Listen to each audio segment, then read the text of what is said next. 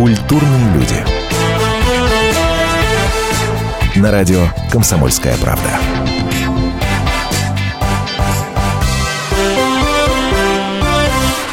Я очень редко это делаю, но сегодня не могу себе отказать в удовольствии начать э, наш сегодняшний эфир с эпиграфа, вот с каких-то слов, предваряющих тему нашего сегодняшнего разговора.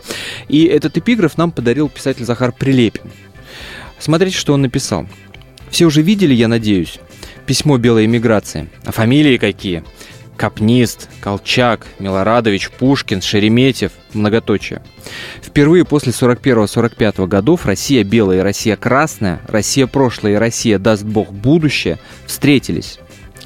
Моя любимая российская журналистка много раз сетовала на то, чтобы большевики изгнали аристократию, и она вынуждена жить среди генетического отребия. И тут такая незадача. Генетическое отребие и патентованные аристократы наконец сошлись во взглядах и убеждениях. Потому что, простите, они, сколько бы в них крови не смешалось, русские люди, где бы они ни жили. Захар Прилепин, писатель. Здравствуйте, это программа «Культурные люди». Меня зовут Антон Арасланов. Вместе со мной Наталья Андреасин. Здравствуйте. И сегодня у нас в гостях авторы и виновники а, той той, я не знаю, как это назвать, каким-то словом. Скандал? Нет, не скандал. Буря? Пожалуй.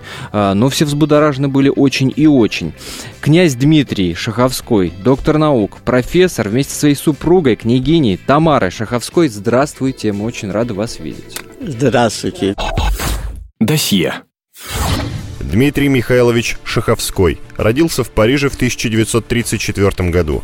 Окончил Сорбонну. Профессор, доктор историко-филологических наук. Крупнейший на Западе специалист по русской генеалогии, председатель родословной комиссии и вице-председатель Союза русских дворян, созданного в 1925 году. Видный общественный деятель, награжден медалью Пушкина за вклад в дело сохранения русского культурного наследия. Коллекционирует книги. Любитель классической музыки. Занимался скульптурой, брал уроки иконописи. Знаток старинной мебели. Председатель княжеского рода, происходящего от Рюрика. Как-то Шаховского спросили, кто из ваших предков оставил наиболее заметный след в российской истории? Дмитрий Михайлович ответил – из Рюриковичей прежде всего назову, конечно же, святого Владимира и его правнука Владимира Мономаха. Они были князьями, владевшими землями от Балтийского до Черного моря и от Карпат до Волги. Самый известный из нашего рода в 17 столетии Семен Шаховской, поэт и писатель. Французский историк Пьер Паскаль определил его как одного из наиболее выдающихся представителей русской интеллигенции той эпохи. Отмечу также Алексея Ивановича, который в годы царствования Анны Иоанновны был правителем Малороссии – мой прапрадед, генерал Иван Леонтьевич Шаховской, герой Отечественной войны, сражался при Бородине, участвовал во взятии Парижа. В конце года, происходило это в ноябре 2014 -го. сотни представителей э, русских семей, потомков иммигрантов первой волны, как это принято называть, подписали открытое письмо, обращенное и адресованное э, лидерам мировых держав, и в первую очередь стран, которые ввели антироссийские санкции, с призванием прекратить э, применение политики двойных стандартов в отношении России. В общем, понятное дело, э, по поводу каких событий письмо это было написано. И авторами как раз возникновения этого письма и дальнейшей бурной реакции, которые, я подозреваю, невозможно было предугадать, как раз и явились Дмитрий Михайлович и Тамара Георгиевна. Все правильно или я где-то ошибся? Нет, все правильно. Скажите мне, пожалуйста, э, если верить интернету, письмо это появилось после того, как вы были, так сказать, обвинены впрямую и прямо вам глядя в глаза сказали, что вы бездействуете в этой ситуации. Почему вы молчите? Вот Почему вы молчите? Это правда, да? да? Это не правда. врет интернет? Нет. Это абсолютно правда, да. Мы всегда думаем о России, о русских. И э, так как, э, в общем, большую часть года мы живем в Париже, нам здешние реакции чрезвычайно важны. И, э, конечно, это заставило нас Э, подумать о том, что происходит. И у нас появилось ощущение, что нельзя молчать. Почему? Потому что идет война. Идет война в СМИ, э, идет война э, в других местах, и нельзя, в общем, не высказать свое мнение – Это и понятно, вот вы Дмитрий просили, ведь в этом письме вы просили, а, а, во-первых, отказаться от политики двойных стандартов, во-вторых, обратить наконец-то внимание на э, то, что происходит в Донбассе, да? Вот какая реакция была? Обратил кто-то внимание? И вообще на это письмо какая была ре- реакция? Была ли от э, Знаете, лидеров была- мировых держав? Многие раскололись, потому что э, для них опять идеология стала на первое место. И они, в общем, либо не хотят верить, или не видят, что гибнет мирное население, что отчасти, можно сказать, происходит геноцид, что кроме этого, в общем, города, э, дома умышленно уничтожаются. Вы говорите о расколе, но совершенно очевидно, что э, то, что мы привыкли называть белой миграцией, никогда не была однородной. Конечно, Это, это, это очевидно. конечно, да, факт? конечно. Если Были говорить вот о расколе, который, э, крайней про- который происходит на фоне украинского кризиса, то вы как на себе это почувствовали? Э, Вот буквально на бытовом уровне. То есть друзья стали отворачиваться. А после того, как увидели это письмо, кто-то позвонил вам и сказал, как вы себе позволяете это. Вот буквально на, на бытовом Может быть, уровне. друзья как на вас это сказал. сказали, что они больше не будут разговаривать по-русски. Настоящие Опять-таки, вы друзья профессор, да. подписали в основном. Э, Как профессор, А, может быть, вы настоящие что-то почувствовали, когда преподаете, да, на, э, лекции ведете? Э, Нет, э, вот что касается вот на фоне профессиональной работы, я больше не, то есть я вышел на пенсию, я больше не преподаю в французском университете. Следовательно, э, совершенно иная обстановка. Я продолжаю преподавать в сельском богословском институте. Я преподаю историю русской философии и историю русской православной церкви. И, конечно, в данном случае никакие вопросы, в общем, не встают, которые бы касались этого. Но что отчасти встает, это восприятие России. Первое противостояние, которое, в общем, над которым мы думаем, это про- противостояние западников и славянофилов. И на фоне этого вот думается, но в чем была разница? Потому что э, и те, и другие любили Россию. Но разница та, что одни были более православными, а другие, может быть, и были верующими, но не так связаны с православием. А сейчас они отличаются? А слышим ответ на этот вопрос мы ровно через 4 минуты. Культурные люди. На радио «Комсомольская правда». Историю пишут победители. Они же ее и фальсифицируют. Я Николай Сванидзе. Я расскажу вам, как все происходило на самом деле. Я выбрал самые яркие и важные исторические события года, а также вроде бы незаметные, но значимые факты, которые оказали влияние на ход истории. Один год из жизни России глазами ее жителей. Слушайте документальный сериал «Исторические хроники» с Николаем Сванидзе на радио «Комсомольская правда». Культурные люди. На радио «Комсомольская правда».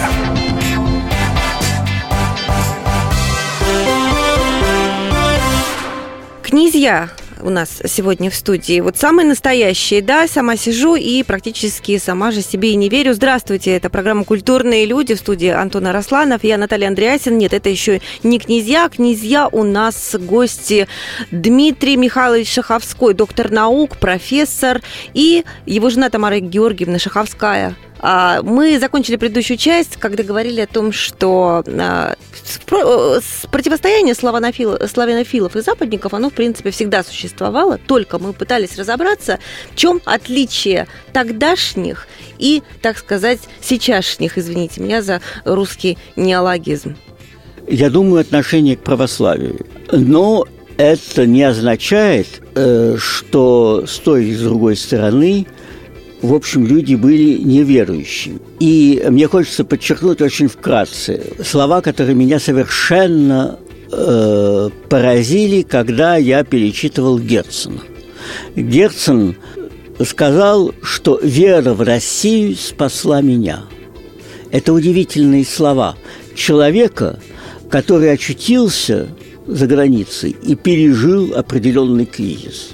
Потом у него очень такое тонкое замечание э, для политического деятеля, для либерала, почему э, у, умно верить э, в идеальные или там э, в идеологические построения, а верить в Бога глупо. Это человек, который, в общем, стал задумываться над смыслом своей жизни, живя за рубежом. И я думаю, что каждый из нас тоже должен задумываться о смысле своей жизни и об отношении к своему Отечеству.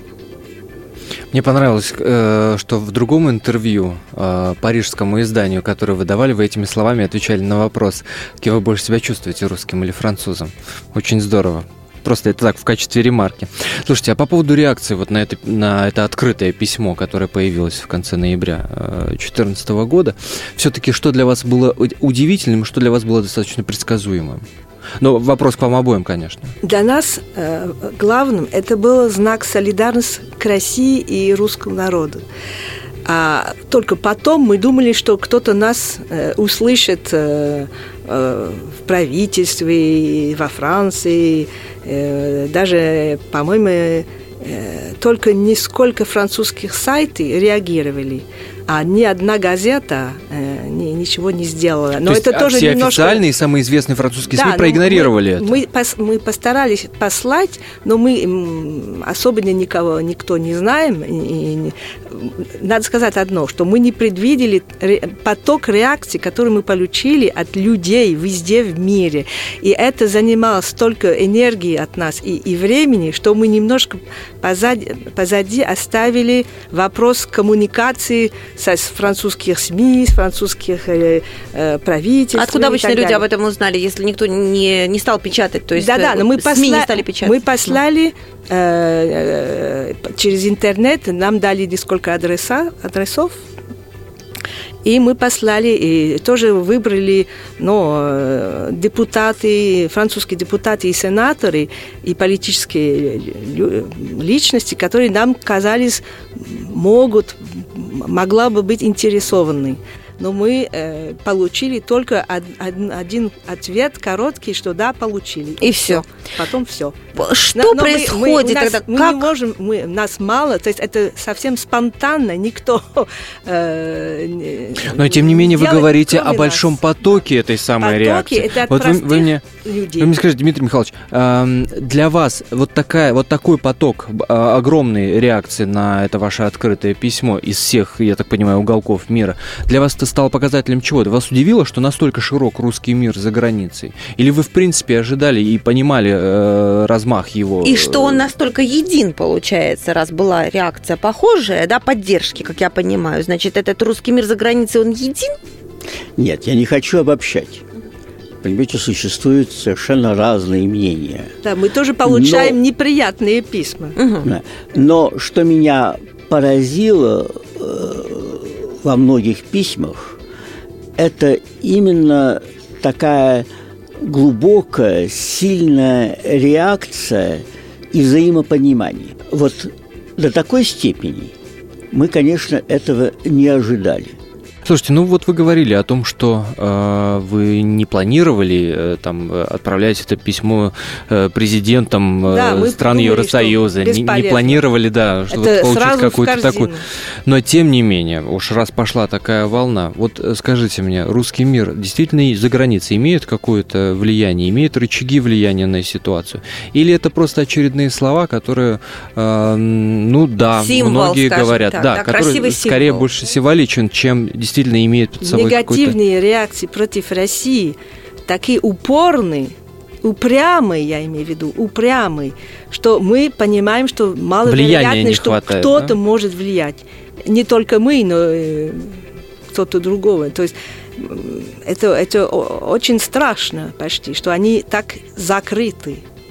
Вы скажите, э, во Франции вот эти русофобские, эти антироссийские, вы же наблюдали наверняка за их изменениями, за тем, как они появлялись, как они трансформировались, как они усиливались. С чего все начиналось?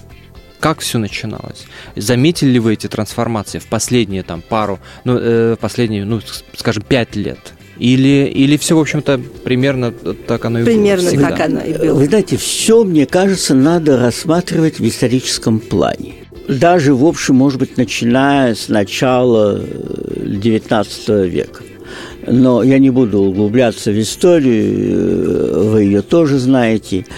Но отметьте, что вот я только что говорил о ситуации в 16 году, угу. когда у нас произошла революция, которая была поддержана финансово в основном Германией и Соединенными Штатами, которые тогда уже начали проводить определенную политику. Эта политика, она усугубилась после Брест-Литовского мира, когда, в общем, Ленин подарил Украине Новороссию, можно сказать, и Малороссию. В общем, это чревато именно в выборах Советского Союза в это время. Потом, э, надо сказать, назревает другая эпоха, которую лучше всего, в общем, мне кажется, описал Солженицын – мы глубоко преклоняемся перед Солженицыным. Он сделал очень много и продолжает на нас влиять до сих пор. Но когда, значит, э, рухнул Советский Союз, и, в общем, создалось впечатление, что переворачивается страница, я заметил две вещи. С одной стороны, поток в сторону России – потому что заново живет церковь, заново ищет своих путей Россия.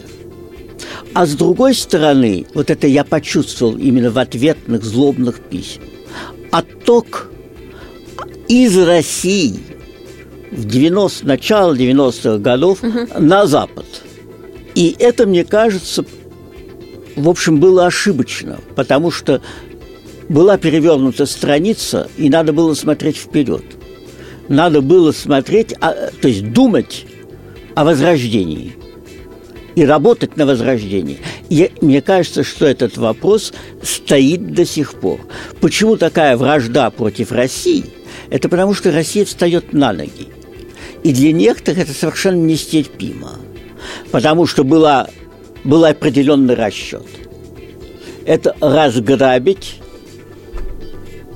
нашу территорию. И когда увидели, что это не выходит, тогда начали искать другие приемы и пошли наверняка ряд провокаций.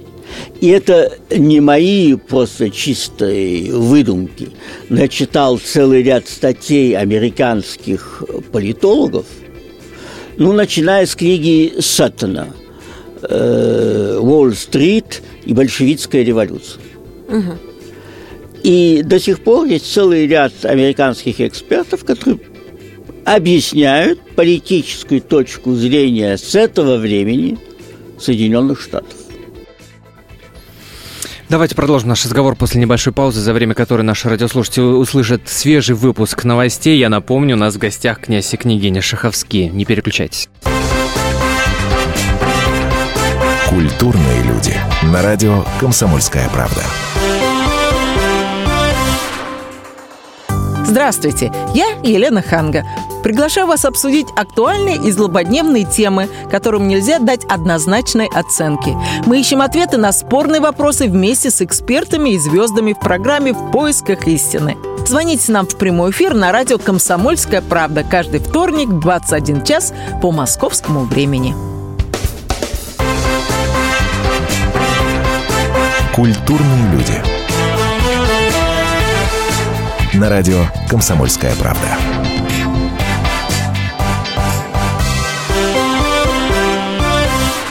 Что ж, продолжаем наш разговор. Я напомню, что у нас сегодня в гостях э, князь Дмитрий Шаховской, доктор наук, профессор, княгиня Тамара Шаховская. Говорим о том, э, как представители белой миграции да, за границей, э, русской миграции сплотились вокруг, против, точнее, антироссийских санкций, против антироссийской и русофобской позиции Запада, которая процветает пышным цветом последнее время. Я надеюсь, что успеем поговорить и о Крыме, тем более, что не надо забывать о том, что э, шаховские представители древнейшего э, да, клана, клана, не знаю, рода, досло, рода э, да, древнейшего рода, в котором в том числе есть, да, там и Мстислав, сын Владимира Крестителя, который э, правил Тараканию, да, и в княжество входило побережье Крыма в том числе. Да, да? И я, думают, я так это подозреваю, придуманный что... город, на самом деле он существовал, естественно. Здрасте. Здрасте, конечно. Конечно. И я так подозреваю, что у вас особые вообще чувства должны быть, были бы, да, когда вы первый раз после известных нам событий туда приехали. Но это такая небольшая интрига, небольшой крючок. Но предыдущую часть нашего эфира мы закончили на том, что мне, мне, мне показалось, вы удивительную фразу сказали, что э, люди, которые после развала Советского Союза, вот тот поток, который, который хлынул э, на Запад, да, они, э, что это была ошибкой первую очередь. Я так понимаю, что вы об этом говорите в том числе и э, на фоне того, какой отклик вы получаете на свое открытое письмо. Из этих писем или из какого-то другого опыта? Нет, Правильно нет, из этого... Нет, тоже из этих писем. Но, э, вы знаете, я не осуждаю, я не собираюсь судить вообще.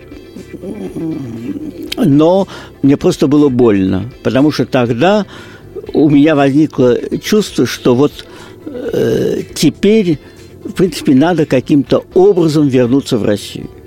Именно в этот момент мой старший сын, который окончил свое высшее образование в Сорбоне и отбыл во Франции воинскую повинность, он уехал в Россию. Он сам уехал? Он сам уехал самостоятельно. И начал с того, что был водителем в Москве. О как. И потом нашел себе работу и применение. А ведь он работает, если вы, мы об этом сыне говорим, у вас оба сына уехали Да. в Россию, да, старший сын, он э, трудится в Санкт-Петербурге и занимается охраной памятников. Совершенно точно. И э, мне вот это, что он применил свои силы, вот в этом плане я особенно горжусь. Потому что это в духе, в общем, истории нашего рода.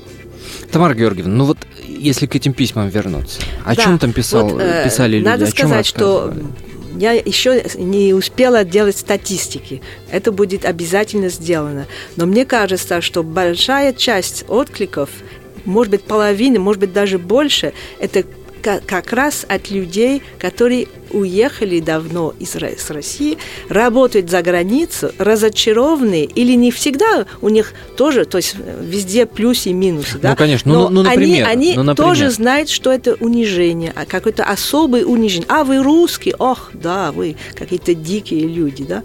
А, они, они знают об этом. И вот то, что существует, они тоже понимают, что это неправда, что нет, это не так. Они тоже возмущены, и у них особая грустность это видеть, потому что они хотели строить э, лояльную свою жизнь за границу и видя, что в общем, в конце концов, они не считаются. Кто-то особо вас удивил? Да, и была одна случай особенно, что одна женщина мне написала, что она очень хотелось бы подписать, что ей стыдно, что невозможно, потому что она боится за сына, э, она должна за него отвечать, он болен, и она боится потерять работу. Вот когда вы получаете такие письма, и это настоящее, это никакая подделка, да.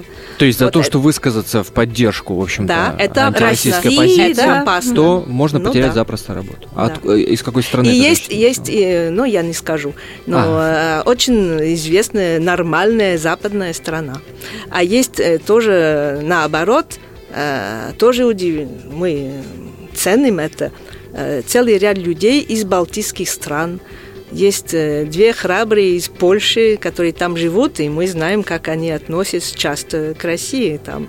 И вот это такой парадокс, что в конце концов многие, которые живут где э, по-настоящему сложно подписать, но они хотят. Мгм. И вот мы говорим при этом про Запад, вы говорите, да, хорошая продвинутая страна, как мы считаем, западная Да. демократическая Мгм. страна, да? Вот уже Вот нет. Я хочу в связи с последними событиями, я имею в виду вокруг этого журнала «Шарли» и расстрелянных журналистов, и последовавшими событиями, вот у меня такой вопрос. Э, Мы все видели, да, уб- убивают людей в Одессе, никаких э, митингов протеста, погибают люди в Донбассе, никаких митингов протеста расстреливают карикатуристов, которые издеваются над э, людьми, которые Никаких верят на Западе ты имеешь На, на- Западе, естественно, да. Э, Расстреливают карикатуристов, которые издеваются над религиозными чувствами, можно так сказать, да, людей, представителей э, мусульман, а тут же выходит какая-то вот огромная-огромная демонстрация в Париже. Не, не кажется ли вам, 26. что вообще-то зарождается какая-то удивительная, нам и пока еще непонятно, какая-то новая религия? То есть вот люди, которые а, практически настаивают на том, что можно смеяться над религиозными чувствами, их считают почему-то правыми. Какой фильм, какой сериал не попытаешься посмотреть западный, в нем обязательно присутствуют, вы мне киваете головой, вы поняли, о чем я говорю, геи. Обязательно они показаны положительными людьми. Зарождается какая-то А новая католик культура. всегда смешной. Расскажите, совершенно верно. Расскажите, что происходит. Мы не можем понять, что происходит. Что, что Но лаицизм – это как религия. Но, извините, в России был атеизм тоже как религия в основном. То есть это было тоже более-менее обязательно. А они считают, что это самый высокий уровень свободной мысли – это плевать на, на религию. Мне почему-то казалось, что это никакого отношения к атеизму не имеет. Была э, богиня Разум на французской революции. Это тоже была какая Они тоже старались устроить какую-то религию, если вы э, подробности Ну да, да, да, да. смотрите. Но все равно э, они считают, вот это право человека смеяться на все. И что, что за эти религии есть замечательные вещи, замечательные философы или слова, или для, для нас святые люди, для них это все совсем глупо и не, не, недостойно уважения. Дмитрий Михайлович, по-вашему, э, теракт в Шарли Эбдо, расстрел редакции, убийство полицейского, это что? Это предостережение, Это это, попытка затянуть Францию в борьбу с ИГИЛом. Что это такое? Что за этим стоит? Мы не знаем, что за этим стоит. Но есть мнения и большие вопросы, и Есть, начинаются большие полемики тоже. То есть после шока, после э, во- восстания, то есть подъем народа, который тоже мы уважаем, мы, мы, поделим, конечно, нам тоже было ужасно.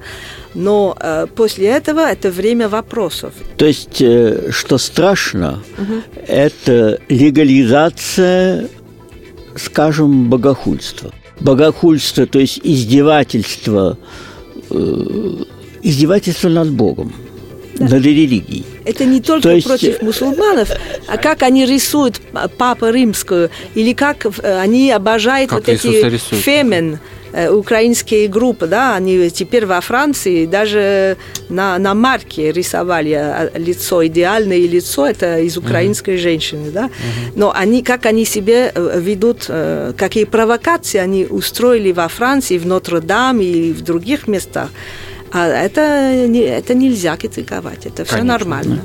И это является, в общем, надругательством над европейской цивилизацией.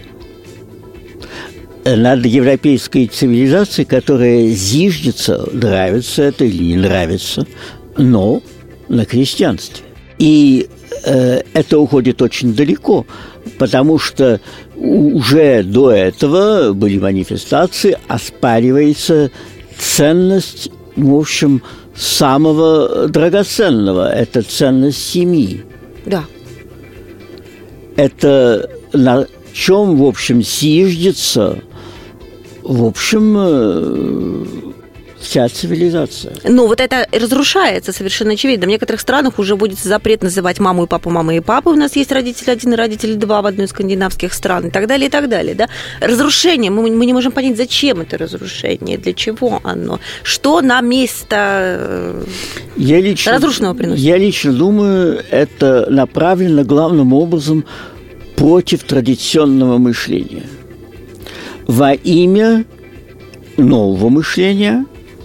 которая, в общем, насаждается разными путями. Но насаждается, главным таким образом, чтобы люди забывали, в общем, э, на чем съездится э, вся их жизнь. А вот что это за новое мышление? Давайте узнаем после небольшой паузы, которая продлится ровно 4 минуты. Напомню, князья Шаховские сегодня у нас в гостях. Не переключайтесь. Культурные люди. На радио «Комсомольская правда». 1418 дней и ночей. 2600 километров по дорогам войны. 7 миллионов героев, награжденных орденами и медалями. 26 миллионов погибших. И вечная память. История Великой Отечественной войны глазами журналистов «Комсомольской правды». Каждый день мы рассказываем, как это было. Один день из жизни страны в 41-м, 42-м, 43-м, 44-м и 45-м годах. Истории нашей победы. С 22 июня по 9 мая – на радио «Комсомольская правда». Культурные люди. На радио «Комсомольская правда».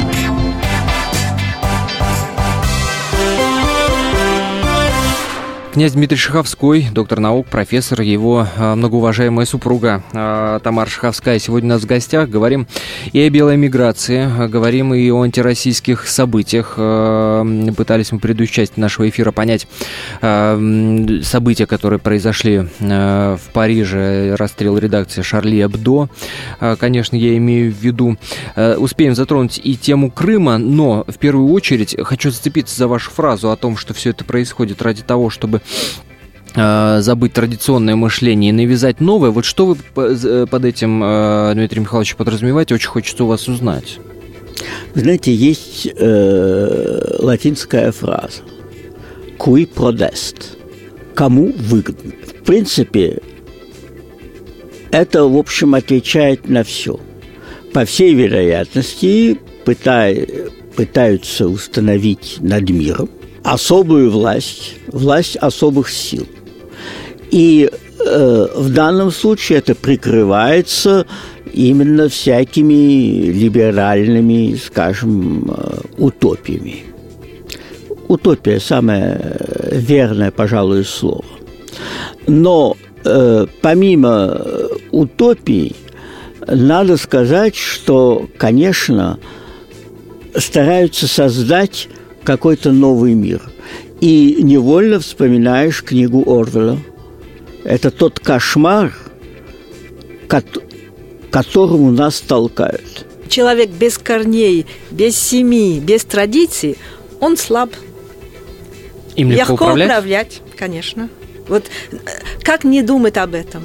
Но Какой когда, другой причин может быть? Но когда мы думаем о России, во-первых, мне кажется, что она должна быть стойкой перед этими угрозами. А потом, во-вторых, что очень важно, и я, между прочим, это чувствовал э, вот когда в 80-х годах, когда я бывал в Петербурге и в Москве, э, у меня были научные командировки, самое, может быть, э, важное – это благосто... благосостояние русского народа. Надо улучшать условия жизни. Надо поддерживать семьи, надо поддерживать русскую демографию. И, э, и сельское хозяйство, конечно. Хотелось бы, чтобы, э, в общем, русские себя чувствовали все более и более счастливыми, все более и более довольными. Их благосостояние, я считаю, это определенная цель. Совершенно конкретно и не всем необходимо, безусловно. Конечно. Слушайте, э, про Крым хочется успеть поговорить. Вспомните э, ваши впечатления от первой поездки ну, после того, как Крым стал вы, вы знаете, российским. Была, это была особая радость. Кроме этого, что нас поразило, потому что мы слышали разные мнения. Во-первых, это что Крым вернулся в Россию. И это совершенно ясно, что это было всеобщее движение. Когда говорят, что это происходило под дулами автоматов, мы этому не верим. Потому что мы были там, и нам люди говорили, что, конечно, никаких автоматов не было. Но целый ряд, даже некоторые русские, поверили, что это был результат определенного давления. Тогда, тогда как у нас создалось впечатление, что, в общем, с того момента, как Крым был э, в рамках другого государства, он испытывал давление. Скажем, есть такое слово «Крым довели до этой реакции». Это была реакция не просто такого общественного мнения, это была реакция самоспасения. Вы имеете в виду результаты референдума? Конечно. Конечно. Кроме того, что когда вот так мелькали там, что договариваются насчет э, Севастополя как русской базы, э, что надо платить за Севастополь, который, в общем, построили и создали русские, которые защищали русские, это нам казалось просто дико. Потому что все-таки вот эта э, страшная Крымская война середины XIX века, которую мы изучали тоже из французской э, точки зрения, для нас это всегда была определенная боль и героическая страница русской истории. А последний ваш, э, ваша поездка в Крым была связана со стартом просветительского проекта, который называется «Креститель». Э, в рамках которого уже построили храм за сутки, в рамках которого начался, уже начался... Вы помогли с, тоже одну балку, помогли Серьезно? поставить. Серьезно? Да? Да, да, ночью. Она была маленькой, но Да, все равно конечно, это была балка. Маленькая балка да, для, большого храма. А проект посвящен э, тысячелетию святого князя Владимира.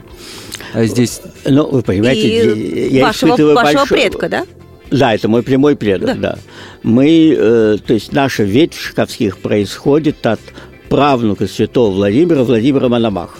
М, Ни много ни мало. Праправнука, вернее, да. И э, надо сказать, что, конечно, испытываешь большое э, волнение. И э, вы знаете, это, это чувство, оно, я думаю, проходит через наш род и через другие роды э, Рюриковичей. Э, я невольно вспоминаю из книги э, князя Александра Михайловича Волконского «Историческая правда» и украинофильская пропаганда, когда он говорит о своем отношении к русской истории, он почему-то говорит, то есть он говорит, конечно, о XIII веке, потому что он потомок князей Черниговских, но что он говорит, мне почему-то ближе именно Святой Владимир его эпоха. И это понятно почему. Потому что это эпоха единства русской земли. Возьмите через поколение слово э, митрополита Илариона, он прямо об этом говорит. Это изумительный текст XI века. Первый литературный текст нашей литературы.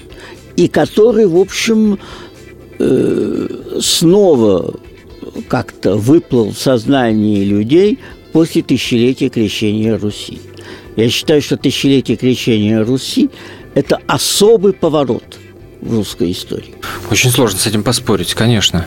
А Расскажите, что в тот приезд, что было? Кроме того, что вы балку положили, что еще происходило? Вы отстояли э, Мы были на длинную- службе, Ага. э, мы прочищались, мы почувствовали, что нас поразило, это сколько было народу. Как все происходило спокойно, радостно, празднично. И э, как это празднество было устроено? Была походная кухня, людей кормили кашей, Казаки. им давали, э, раздавали чай. Да, В горячий общем, чай, горячая каша. Потому что было все-таки холодно. После причастия Да, но тоже надо сказать, что это совпадал э, первый снимка. Вот будет фильм, наконец, настоящий фильм на, а, а, а, князя Владимира. Да, Во-первых, будет начал снимать, вот. э, Во-вторых, будет Владимир художественный. Мы, Да, мы с ними да. были тоже, и это нам Прямо тоже день большая... того, как построили храм, Да, да, начал- да. начались съемки Он этого э, фильма. сломал тарелку, и все хотели кусок на память. Вы взяли? Что Да, вы взяли, конечно, есть в багаж. Но это, это тоже важно, что э, мне кажется, что русское кино, русские э, постановщики, они- у них огромная роль ожидает. То есть уже было, они э, замечательный фильм делают и, и делали, и будут делать. Но я думаю, надо особенно готовиться, чтобы это легче для молодежи, это легче для многих людей узнать о истории э, немножко, ну, роман, как роман или на фильм, на сериал, что-то делать так, чтобы потом они, э, для, у них создать желание узнать больше что происходило, кто были эти люди, что они делали за, за Россию, какая была Россия тогда. Я думаю, это, э, когда вы начинаете, это очень интересно. Ну, конечно, безусловно. И дай бог, чтобы фильм-то хорошим Да. получился. Ну, Чтобы я как раз уверена. получилось то, что, э, о чем Дай вы бог, говорите, а именно. не Да-да. отвратило многих молодых. Мы знаем, как это у нас э, Да. и- иной раз бывает. Никого не хочу обидеть. Спасибо вам за этот интереснейший разговор. Спасибо Вам большое. спасибо. Я э, напомню, что у нас в гостях был Дмитрий Шаховской, Тамара Шаховская, князь и княгиня. Я надеюсь, что у нас будет возможность встретиться и через какое-то время, чтобы еще раз отрефлексировать, еще раз обсудить.